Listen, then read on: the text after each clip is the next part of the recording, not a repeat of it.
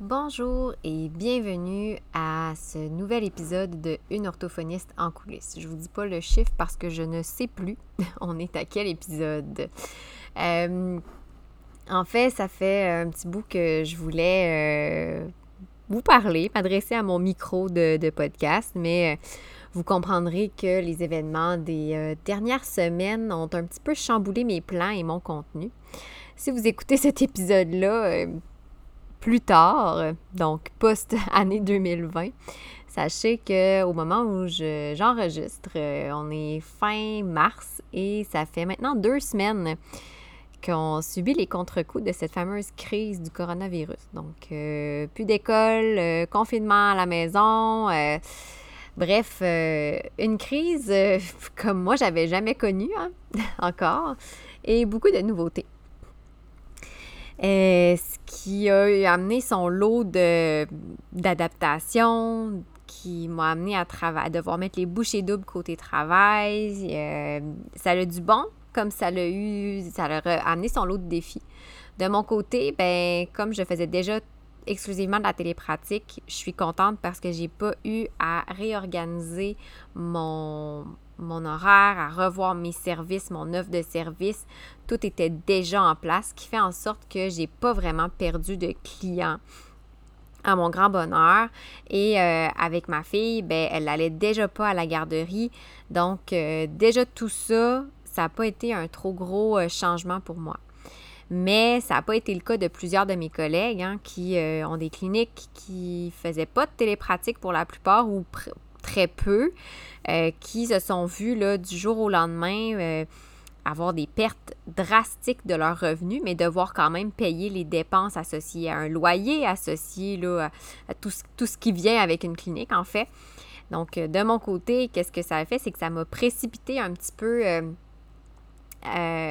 et, j'en suis très contente, là, j'en suis vraiment très reconnaissante, mais à euh, vouloir aider ces personnes-là qui étaient un peu prises au dépourvu, qui voulaient faire de la télépratique, ne savaient pas trop comment se lancer, voyaient ça un peu comme une montagne, je, je me suis revirée sur un scène, j'avais déjà commencé à monter une formation sur la télépratique, mais je me voyais la faire en été pour la lancer à l'automne. Euh, donc, euh, j'ai fait une formation éclair, vite, vite, puis j'ai Partagez ça à mes collègues. Donc, dans les deux dernières semaines, je vous dirais qu'en plus de mes clients, mais se sont ajoutés des formations de groupe pour pouvoir outiller le mieux possible mes collègues en télépratique, leur donner des outils, comment appliquer tout ça à la l'orthophonie, même l'orthopédagogie. Et euh, c'est sûr que ça m'a amené à travailler beaucoup plus fort. Je ne vous cacherai pas que le nombre d'heures de sommeil dans les dernières semaines a été beaucoup moins élevé qu'à son habitude. Mais bon, ça fait partie de tout ça. C'est une des raisons aussi pourquoi je n'ai pas fait mon podcast. En fait, j'avais pris une pause pendant la semaine de relâche. J'avais prévu recommencer au retour de la relâche et déjà au retour de la relâche, là, ça a été le branle-bas de combat. On sentait là, dans l'air qu'il y a quelque chose qui se tramait. Et ben, on est en ce moment euh, en plein dans cette crise euh, mondiale, en fait, là, qui touche euh, tous les secteurs santé, éducation, économie, nommez-en, ils vont avoir été touchés. Donc, c'est ça. Et ce que je suis ce, ce, pourquoi je suis reconnaissante, en fait, c'est vraiment parce que mais je suis vraiment reconnaissante d'avoir, moi, eu le guts de m'être dit je me lance à 100% dans la télépratique parce que moi ça m'a pas trop déstabilisé mais ça aussi pourquoi je suis reconnaissante c'est que une de mes missions moi en tant qu'orthophoniste en tant qu'entrepreneur professionnel c'est vraiment de rendre les services professionnels plus accessibles. Et selon moi la télépratique est un des outils qui permet euh, une meilleure accessibilité au service. Sauf que même si je fais beaucoup de sensibilisation, beaucoup d'éducation et je veux amener les gens à s'ouvrir à ça, ça reste que plusieurs personnes restaient réticentes. Ils disaient oui, ben peut-être un jour, mais pour l'instant, je suis pas prête à le faire. Et là, ben, cette crise-là a comme un peu précipité tout le monde. Donc, les gens ont malgré eux eu à s'ouvrir à la télépratique, ce qui m'a ouvert, moi, des belles portes pour montrer toute la beauté de ce que ça permet, la télépratique, et comment on peut vraiment là, en tirer le maximum pour que nos interventions soient efficaces. D'un autre côté, d'un côté, ça m'a fait travailler très fort, puis oui, dans certains à certains, à certains moments de ma journée ou même de ma semaine, j'étais épuisée, puis je me disais, mais pourquoi je fais ça? Sauf que le pourquoi, c'est vraiment ça, puis je me suis rendu compte que cette crise-là m'a permis de, le renforcer et de pouvoir enfin répondre à ma mission comme je, je le souhaitais. D'ailleurs, euh, bon, je vous parle depuis tantôt que j'avais mis mon contenu sur pause. J'avais prévu dans cet épisode-ci parler de douance. J'avais fait un, j'avais commencé à travailler un dossier sur la douance que je voulais publier, partager euh, au retour de la relâche. Dossier qui a pris le bord, en fait, qui est sur la glace pour l'instant. Et là, j'ai décidé vraiment de, tant qu'à être dans la télépratique, de vous faire vraiment, de continuer l'enseignement, l'éducation en lien avec ça. Aujourd'hui, j'ai donc décidé de vous parler des fameux mythes associés à la télépratique parce qu'on aura beau dire ce qu'on voudra, j'ai beau, beau répéter qu'il y a plusieurs études scientifiques qui ont été menées sur plusieurs populations dans différents contextes et qui ont pu démontrer de façon scientifique l'efficacité de la télépratique, il n'en reste pas moins qu'on dirait que les gens s'accrochent à ces mythes-là, à ces croyances-là.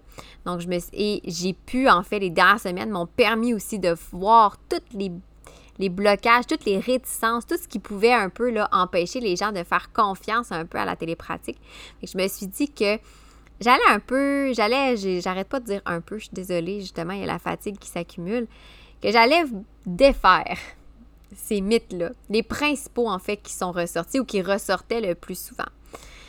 Et j'ai aussi, si vous voulez aller voir sur mon blog, j'ai publié un autre article où je m'adresse vraiment à mes collègues. Euh, le titre, en fait, j'ai repris une phrase qui revenait quand même souvent, c'est Oui, mais quand je leur propose la télépratique, mes clients refusent. Donc, dans cet article-là, je vous explique pourquoi, selon moi, dans certains cas, des gens qui n'ont jamais fait de télépratique l'ont proposé à des clients et leurs clients ont embarqué là, à 100% all-in, let's go, on y va. Et d'autres se sont retrouvés avec des réponses négatives puis ça les décourage. Donc, ça vous tente d'aller lire pourquoi, selon vous, pourquoi dans certains cas les clients acceptent d'emblée, même si on, ils ne connaissent pas vraiment ça, et ils vont foncer tête baissée avec enthousiasme, alors que dans d'autres cas, euh, ça les arrête, ça les freine et ils préfèrent même carrément arrêter le suivi plutôt qu'aller vers la télépratique. Donc, euh, je vais mettre le lien dans la description de l'épisode. Mais pour aujourd'hui, l'épisode, c'est de défaire les mythes les plus tenaces ou les plus euh, populaires associés à la télépratique. Une orthophoniste en coulisses, un podcast pour les professionnels touchant de près ou de loin au langage et qui veulent mieux gérer leur pratique et comprendre les enjeux actuels dans le domaine de l'apprentissage. Je suis Marie-Philippe Prodry, une orthophoniste québécoise passionnée et ambitieuse, œuvrant au privé depuis 2015. Je vous partage ici mes réflexions, mes découvertes, ainsi que mes discussions avec d'autres spécialistes du milieu. Mon but? Vous aider à mieux comprendre la réalité actuelle et les enjeux qui entourent l'orthophonie et vous donner les outils afin d'optimiser votre pratique.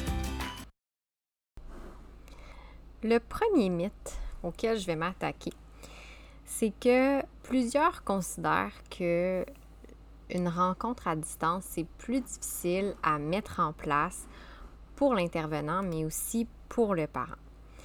Euh, il y a plusieurs personnes que ça stresse les fameuses rencontres à distance euh, parce qu'ils se disent Hey, je suis pas prête, euh, j'ai pas tout ce qu'il faut, je peux pas. Euh, ça va être long, là, j'imagine pas le temps que ça va me prendre. Dites-vous en fait que normalement, le temps de préparation en pratique, en télépratique, c'est le même temps que ça devrait prendre en, en clinique. Moi, personnellement, je mets pas plus de temps à préparer mes rencontres à distance que j'en mettais euh, quand j'étais euh, en clinique. C'est vraiment la même chose. Et comme n'importe quoi, on s'améliore avec la pratique. C'est sûr que quand j'étais, je me rappelle, quand j'étais stagiaire, ça pouvait me prendre beaucoup plus de temps préparer une rencontre seulement que maintenant. Mais c'est la même chose. Euh, quand on est, quand on, est on découvre un nouvel outil, c'est toujours plus long, le temps de l'apprivoiser. Mais après ça, ça va euh, comme sur des roulettes, comme on dirait. Euh, pour les parents, ben certains, certains intervenants ont peur que le parent soit gêné par ça, que ça ce soit plus compliqué parce que quand le parent vient dans notre bureau, ben en fait, il n'y a pas rien à faire, tandis que là, si on le voit à distance, ben on est un peu, il, est un petit peu plus responsable. Il faut quand même qu'il installe un setup à la maison, il faut quand même qu'il installe son jeune à l'ordinateur.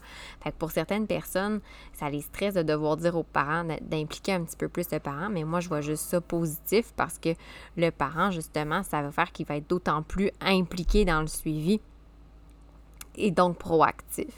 Et il faut savoir que de toute façon, quand même, il y a de plus en plus de personnes qui sont à l'aise avec la technologie. Là. Fait que euh, c'est très rare les personnes qui vont vraiment là, se retrouver là, euh, figées, sans savoir quoi dire, quoi faire euh, à cause de, la technologie. De plus en plus, même même dans mon cas, moi, je me rappelle, j'ai plusieurs de mes jeunes clients qui vont expliquer à leurs parents. Donc, c'est plus, c'est plus vraiment un frein. Puis même à ça, mettons qu'il y en aurait qui sont un petit peu moins, moins à l'aise avec la technologie, ça reste que les outils maintenant sont rendus tellement intuitifs que même des fois des tutoriels YouTube peuvent suffire. J'ai des parents même qui, ce qu'ils ont fait, c'est qu'ils ont utilisé, mettons que le, logiciel Zoom que j'utilise était sur l'ordinateur euh, du bureau, ben c'était le technicien d'informatique du bureau qui gérait ça. Fait que c'était pas un. Il y, a, toujours moyen de moyenner, comme on dirait en bon français. Donc, le mythe de dire que c'est plus difficile à mettre en place pour l'intervenant et le parent, c'est faux. Euh, au début, peut-être oui, mais c'est comme n'importe quoi, en fait. Fait que replongez-vous dans vos souliers de stagiaire, puis vous allez vous rendre compte que c'est la même chose. C'est la même chose si vous décidez de faire une nouvelle clientèle ou que vous décidez de changer de milieu. Ça va être toujours une période d'adaptation, mais c'est la même chose. Fait que ça, c'est pas une excuse qui est très valable, je vous dirais, parce que c'est une règle, en fait, pour n'importe quoi. Le deuxième mythe que j'ai pu voir euh, euh, revenir assez souvent, c'est que les gens se disaient Ouais, mais c'est beaucoup plus difficile de créer un bon lien avec le client puis de garder le contrôle de la rencontre à distance. Il faut savoir que euh, scientifiquement parlant, il y a des études qui sont penchées là-dessus parce qu'effectivement, on se dit oui, euh, il n'y a pas le contact en personne. On est peut-être en un à un, mais on n'est pas en personne. Donc, il y a la présence d'un écran, qui donne un aspect un peu plus robotique, hein, moins chaleureux plus froid, est-ce que ça a un impact sur la relation avec le client? Et les études, la majorité d'entre elles ont démontré que non. C'est le lien qui peut être créé avec le client est tout aussi valable. Donc, il y a une alliance thérapeutique forte, même en étant en distance. Et moi, je peux vous parler euh, pour ma part en tant que professionnel qui ne voit que des jeunes à distance. Il y a un lien qui se bâtit. Euh, mes jeunes s'ennuient de moi quand ça fait un bout qu'ils m'ont pas vu. Euh, je donne un exemple, j'ai des. Dans, dans, mes clients, j'ai des, des, frères. Et il y en a un qui a plus de difficultés que l'autre. Donc, il y a un jeune qui, à un moment donné, on a arrêté le suivi parce que ça allait bien, mais j'ai continué avec l'autre. Ben, l'autre frère, était lui qui avait plus de suivi, était jaloux de son frère parce qu'il trouvait ça pas juste que lui avait plus ses suivis à distance en orthophonie. Euh, même moi, de mon côté, en tant que professionnel, je m'attache à mes clients. Là. Je, m'ennuie d'eux quand ça fait longtemps que je les ai pas vus. J'aime ça les voir, prendre leurs nouvelles. On, on, jase comme si on était en clinique. Il y, il y a quelque chose qui se bâtit pareil. Fait que le, le, fait que c'est plus difficile de créer un bon lien, je pense que non, il faut juste se donner la chance de s'ouvrir. Euh, garder le contrôle de la rencontre, il y en a qui disent, que c'est difficile de garder le contrôle de la rencontre. Oui et non, en fait, mettons chez les plus vieux, moi, ce que j'ai remarqué, et c'est un peu ce qui ressort aussi chez, euh, dans certaines études, c'est que ça favorise beaucoup l'autonomie, donc la pertinence de s'impliquer. Je vous parlais tantôt que euh, mettons juste en clinique, le parent a juste à se déplacer, puis tu sais, il n'y a pas à installer de setup, tandis qu'à distance, bien, il doit installer un minimum de setup à la maison. Bien, c'est la même chose un peu pour le, l'implication du jeune, pour le contrôle. Donc, déjà que le jeune se sente plus en, en autonomie, se sente plus responsable, il est plus proactif. Donc, vous avez déjà moins de discipline à faire. En tout cas, moi, c'est mon cas. J'ai déjà moins de discipline à faire parce que mon jeune est déjà plus engagé. Et vu qu'il est déjà plus engagé, qu'il sait que là, il a son ordinateur, il est responsable, ben, il se mobilise lui-même. Puis, euh, les plus jeunes aussi, ils ont le goût d'être plus autonomes. Ils ont le goût déjà là, de. Tu sais, combien de mes clients de 6, 7, 8 ans vont dire Non, maman, va-t'en, je suis capable. Fait que le contrôle, oui, des fois, on peut l'échapper, mais est-ce que vous avez déjà toujours eu 100% le contrôle de vos rencontres en clinique? J'en doute fort, honnêtement. Des fois, ça se passe pas tout le temps comme on voudrait. mais ben, ça, c'est pas, c'est pas nécessairement la télépratique, c'est juste la vraie vie, tout simplement. Et faut savoir que c'est pas parce qu'on voit nos clients à distance qu'on doit forcément assurer un suivi qui est moins serré. Au contraire, souvent quand on est à distance, on a tendance même des fois à en donner plus. On va faire des rétroactions plus fréquentes par courriel, on peut donner plus de documents support. Euh, on, offre justement même un meilleur lien parce qu'on est plus présent puis on, on a un meilleur contrôle d'un certain, certain sens. Et je dirais par rapport à ça, c'est sûr que si vous vous sentez pas en contrôle pendant votre rencontre, le jeune va le ressentir. Hein. Les enfants, ce sont des éponges. Donc, c'est sûr que si vous ne vous sentez pas en contrôle, le jeune va le ressentir et là, possiblement que là, vous allez perdre le contrôle. Mais, moi, honnêtement, j'essaie de. Même si en dedans de moi, des fois, là, ça brasse, puis je me dis, oh mon Dieu, je suis en train de l'échapper, qu'est-ce que je vais faire? Je me dis, non, tu sais, je garde ma, ma, ma contenance et je, réussis toujours à, m'en sortir puis à le réchapper. Je donne toujours cet exemple-là parce que c'est quand même un exemple assez marquant pour moi. J'avais un de mes jeunes qui euh, un TSA, euh, mais qui, est en classe régulière et, tout, là. Il y a des adaptations, mais bref. Et avant chaque rencontre, ce qu'on faisait, c'est que je lui présentais le plan de la rencontre pour qu'il sache à quoi s'attendre. À un moment donné, j'ai un peu dérogé du plan de la rencontre. Je me rappelle plus pourquoi. Mais euh, lui, ça l'a fâché, évidemment, hein, parce qu'on n'a pas respecté la, séquence. Et ce qu'il a fait, vu qu'il boudait, c'est qu'il s'est complètement tassé hors du champ de la caméra. Donc, je le voyais plus. Et sa mère, elle n'était pas là. C'est un jeune qui avait 8 ans, donc il était quand même assez autonome. Il se connectait toute seule pour les rencontres. Bien, sa mère était dans la maison, mais pas à côté. Euh, je me voyais, je me serais mal vue crier par le, micro, là. Euh, maman de un tel, viens chercher. Et euh, donc, je, le jeune, je savais qu'il était là, je voyais un peu son épaule, mais je n'avais pas de contact avec lui, j'avais aucun contrôle physique, si on peut dire. Et c'est là que l'importance de la confiance et de la contenance a tout son sens. Je suis restée calme, je lui ai parlé, je lui ai expliqué que effectivement, il avait raison, j'avais pas respecté l'entente qui était la séquence qu'on avait prévue, mais on avait un contrat parce que moi j'aime ça faire un contrat avec mes jeunes à distance au début et euh, c'est lui qui a pas respecté le contrat. Au lieu de me le dire, il y a eu un comportement qui n'était pas souhaitable et il est revenu. En tout, je vous dirais, ça a duré peut-être une minute. Bon, dans ma tête, là, quand dans l'événement, je me disais, oh mon Dieu, comment je vais rattraper ça? Ça a paru plus long, mais ça n'a pas été long. Et ça m'est arrivé à d'autres moments, des fois, un jeune qui ne euh, veut pas me redonner le contrôle de la souris, ben à un moment donné, on réussit, à, on réussit toujours à se rattraper. Sauf que je vous cacherai pas que j'en ai eu des, rencontres en clinique où des fois, je me disais, oh mon Dieu, c'est vraiment pas ma meilleure rencontre. J'ai l'impression de ne pas avoir été euh, du tout à la hauteur de ce que je voulais. Mais c'est la même, même chose. Il faut savoir aussi que c'est ça par rapport au lien avec le client, en fait, tu ça vous amène pas à, la relation, en fait, elle est simplement différente, puis ça vous amène en tant qu'intervenant à trouver des nouvelles avenues pour créer un lien fort, en étant dans un contexte différent.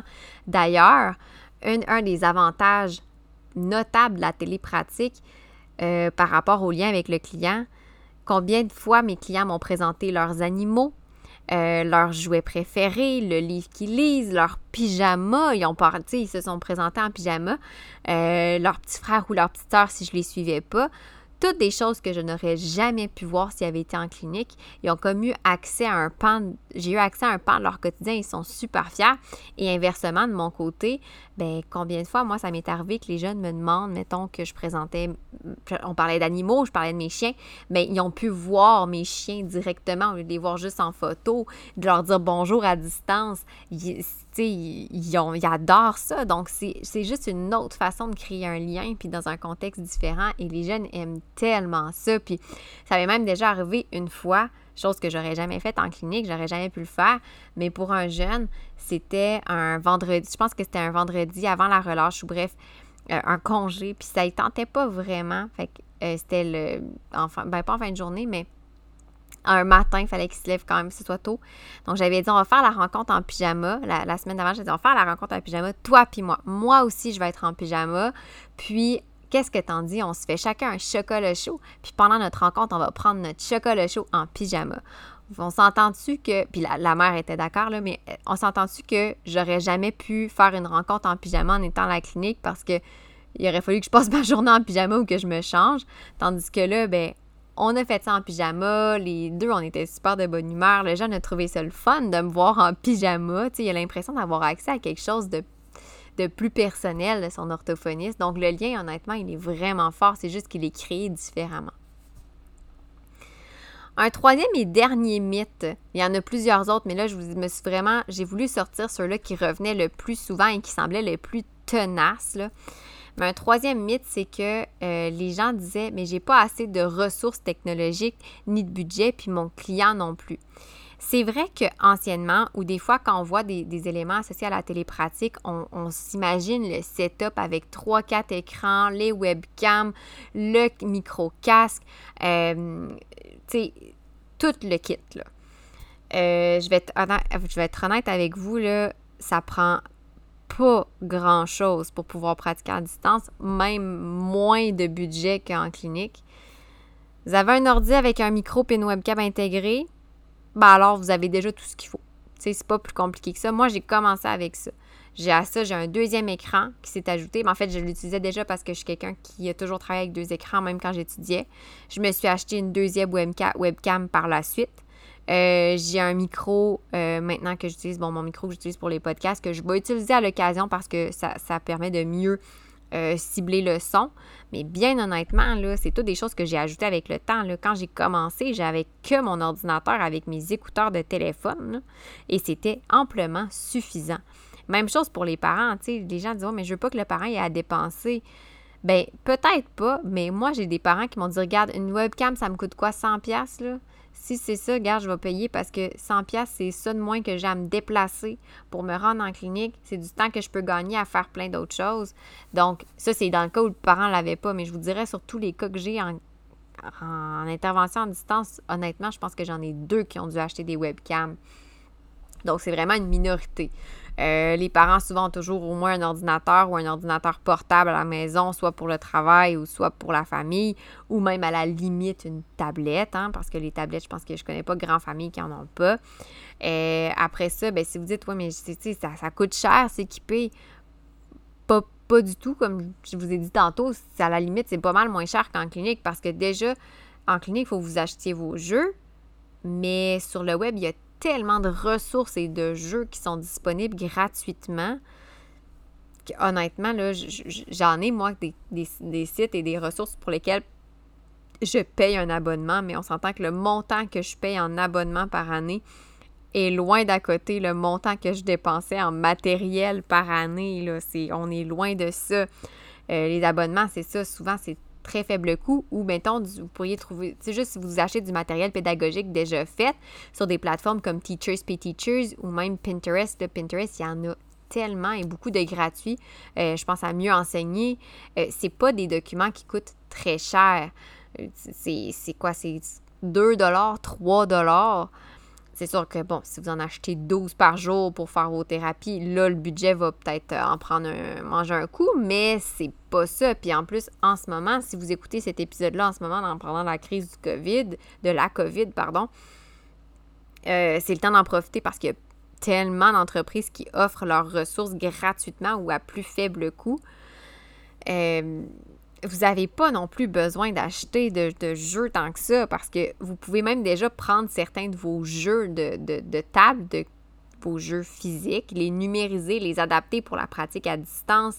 Euh, tu sais, en fait, c'est pas c'est pas que vous n'avez pas assez de ressources ni assez de budget, c'est plutôt la façon dont vous allez utiliser toutes ces ressources-là qui va faire la différence dans votre rencontre. Moi, j'utilise autant des jeux gratuits sur Internet que mes applications sur iPad, que des jeux euh, physiques, du matériel, euh, que ce que j'ai numérisé, que des PDF. J'utilise de tout. Et euh, à la limite, même, je pense que j'ai diversifié encore plus mon matériel depuis que je suis à distance parce que justement, il n'y a pas beaucoup de choses qui sont adaptées spécifiquement à ça, ce qui demande une certaine créativité, mais tout s'adapte. La technologie, en fait, il faut que vous dites, dites-vous que la technologie, ça représente simplement un outil parmi d'autres pour arriver à votre but. Puis votre but en tant qu'orthophoniste ou orthopédagogue ou en fait en tant que professionnel, c'est quoi? C'est d'aider votre client à s'améliorer sur le plan langagier ou sur le plan des apprentissages. C'est ça votre but. Que ce soit en personne ou à distance, après ça, c'est seulement qu'un moyen d'y arriver. Mais le but essentiellement reste le même et c'est ça qu'il ne faut pas perdre de vue. Donc, il y aurait plein d'autres mythes que j'aurais pu déboulonner un à un, mais j'avais pas le goût non plus de d'avoir l'air de quelqu'un qui, donne la leçon ou qui, qui fait la morale. C'est juste pour vous dire que si vous avez encore peur de la télépratique, sachez que de un, vous n'êtes pas la seule personne à qui ça fait peur, mais une fois qu'on est dedans, qu'on y a goûté, qu'on l'a essayé, c'est là qu'on se rend compte que les possibilités sont infinies. Tu sais, si c'est. Il faut savoir aussi que si c'est la première fois que vous présentez la télépratique à vos clients, que vous n'en avez jamais fait, puis que vous-même, vous n'êtes pas convaincu de cette approche-là, clairement, vous n'arriverez pas à convaincre votre client que ça peut être pertinent. Je ne sais pas si euh, vous êtes familier un petit peu avec les principes de vente.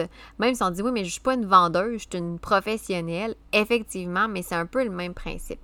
Hein? Il y en a qui disent que souvent, une des raisons pour lesquelles quelqu'un peut vendre un produit, c'est parce que c'est quelqu'un de confiance, puis la personne nous l'a testé, puis l'a essayé, puis on fait comme OK, elle, elle est satisfaite. Pour votre client, vous êtes un professionnel de confiance. Si vous ne vous faites pas confiance par rapport à la télépratique, c'est sûr que ça va se ressentir. Si vous-même vous doutez de la pertinence de la télépratique alors qu'il n'y a aucune raison d'en douter, je vous le rappelle, ça va être très difficile de convaincre votre client et ça va juste vous amener un peu dans cette espèce de cercle vicieux-là de ben, plus je doute, moi j'arrive à, pas à convaincre, mais j'arrive à, à, amener, à ouvrir mon client à ça. Et moins il s'ouvre, ben plus ça me confirme que finalement, ça vaut pas la peine la télépratique.